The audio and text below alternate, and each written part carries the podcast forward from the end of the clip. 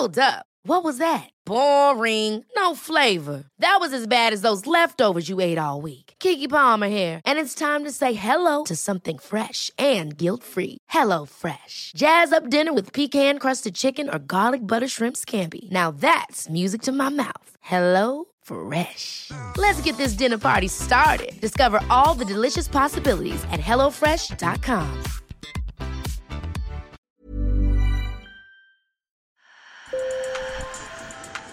Bonjour. Hello. Hola. Marhaba bikoum. Sur le fil, Le podcast d'actu de l'AFP. des nouvelles choisies pour vous sur notre fil info. Les troupes françaises s'apprêtent à quitter le Niger, un ultime revers pour Paris. En août 2022, les militaires ont dû partir du Mali et du Burkina Faso en février 2023. Une page se tourne donc après une décennie d'intervention militaire anti-djihadiste dans le Sahel. Emmanuel Macron a fini par céder. Le 24 septembre, à l'issue d'un bras de fer de deux mois avec le régime militaire qui a pris le pouvoir en renversant le président nigérien élu Mohamed Bazoum. la France a décidé de ramener son ambassadeur. Et donc dans les prochaines heures, notre ambassadeur avec plusieurs diplomates rentreront en France. Et nous mettons fin à notre coopération militaire avec les autorités de fait du Niger. Que signifie ce départ du Niger pour la France? Quelles conséquences dans la lutte contre les groupes djihadistes du Sahel À qui profite ce départ?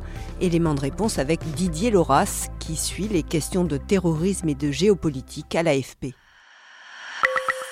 Sur le fil.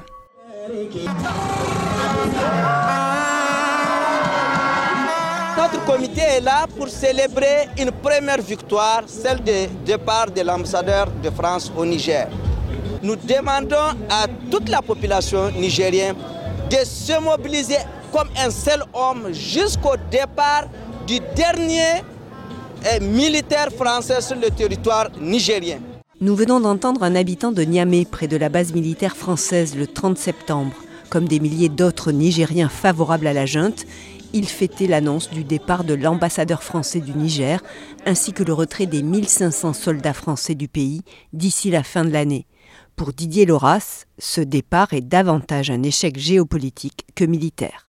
Assurément, quand on a déployé pendant dix ans des soldats français euh, qui sont montés jusqu'à 5500 hommes, qu'on a perdu 58 soldats au combat, et que, à l'évidence, on parle d'une zone euh, qui représente euh, l'ancien précaré français en Afrique, dans d'anciennes colonies, euh, tout encore francophones, euh, où la France a exercé une influence considérable, on ne peut pas nier euh, qu'il y ait une forme d'échec, euh, clairement, euh, au Mali d'abord, au Burkina ensuite, au Niger maintenant, des régimes nous demandent de partir. Donc d'une certaine façon, oui, c'est un échec. Après, je pense qu'il faut se garder de parler d'échec purement militaire. Euh, la, mission Barkhane, euh, qui était une mission anti-djihadiste, a quand même obtenu pendant de longues années d'importants résultats. Elle a réussi à éliminer pas mal de chefs djihadistes. Elle avait réussi à sécuriser certaines zones. Euh, donc on peut absolument pas dire qu'il s'agit d'un réel échec militaire. En revanche, un échec géopolitique, ça me paraît très clair. Échec géopolitique donc pour la France au Sahel, mais pour le Niger, le Burkina Faso depuis février 2023 ou le Mali en août 2022. Quelles sont les conséquences du départ des troupes françaises pour ces pays? Il est factuel que depuis que les Français sont partis du Mali, euh, les groupes djihadistes euh, affiliés soit à Al-Qaïda, soit au groupe État islamique ont progressé. Au Burkina, on doit avoir 40 ou 50 du territoire qui est aujourd'hui contrôlé par les djihadistes. Euh, et au Niger, ça fait euh, quelques mois, semble-t-il, que les statistiques sont pas bonnes et que les attaques se multiplient. Les Français avaient des drones, euh, des avions, des armes lourdes, des capacités de renseignement, des savoir-faire de combat qui leur ont permis de lutter contre les groupes djihadistes. Ce savoir-faire-là n'est plus sur place. Et là, on peut clairement parler d'échec français en disant la France n'a pas réussi à former les armées africaines comme elle voulait le faire. Je voudrais En cette circonstance, saluer les partenaires sincères du Mali, singulièrement la Fédération de Russie, dont les efforts et l'accompagnement nous ont été fort utiles. On vient d'écouter Assimi Goïta, le chef de la junte au pouvoir au Mali, en septembre, lors d'un discours télévisé pour la fête d'indépendance du pays.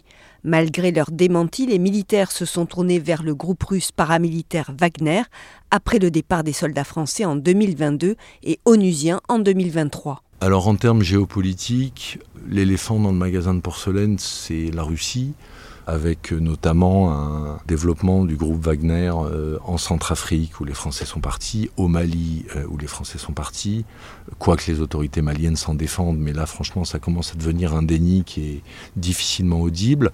Euh, on sait que Wagner frappe à la porte du Burkina. donc la Russie, c'est sûr, mais ça profite aussi à d'autres puissances comme la Turquie, comme la Chine, comme beaucoup d'autres puissances qui, forcément, euh, voient au Sahel aujourd'hui un espace où les Français, donc j'ai envie de dire, donc les Européens, et presque au sens large, les Occidentaux sont en train de se faire mettre dehors, et donc il y a de la place à prendre. Il y a de la place à prendre en termes d'investissement, il y a des places à prendre en termes de formation des militaires, il y a des places à prendre en termes de base militaire. Euh, voilà, donc, euh, euh, ça profite à, tous les à, beaucoup d'adversaires de la France sur le plan géopolitique mondial. Selon certains observateurs, la France s'est longtemps figée dans une approche trop militaire, sans prendre en compte les évolutions politiques et sociales qui ont favorisé la montée du djihadisme dans ces pays. En Afrique, la France compte encore cinq bases militaires, au Sénégal et en Côte d'Ivoire à l'ouest, au Tchad et au Gabon, malgré le récent coup d'État, et à l'est à Djibouti. Paris a encore beaucoup à perdre on peut craindre, en tout cas, que le, sentiment anti-français se consolide et que ça devienne de plus en plus compliqué, enfin c'est le cas, cela devient de plus en plus compliqué aujourd'hui pour un gouvernement africain d'assumer d'avoir des soldats français sur son sol. En Afrique de l'Ouest, en Afrique francophone d'une façon générale, la présence de militaires français, à tort ou à raison, elle pose problème. Et encore une fois, j'insiste, euh, tout, tout en tout en étant très clair sur le fait qu'à aucun moment euh, les soldats français ne sont dans ces pays-là pour défendre une forme de France-Afrique et, tripatouiller avec des dictateurs. Voilà, c'est absolument plus le sujet. Euh, mais fondamentalement, oui, on peut craindre que le déclassement stratégique de la France se poursuive ailleurs, dans d'autres endroits d'Afrique de l'Ouest où elle a encore une influence importante. Merci Didier pour ce décryptage. Merci, chers auditeurs, de nous avoir écoutés. Sur le fil revient demain, je m'appelle Emmanuel Bayon. N'hésitez pas à vous abonner sur votre plateforme de podcast préférée. À bientôt.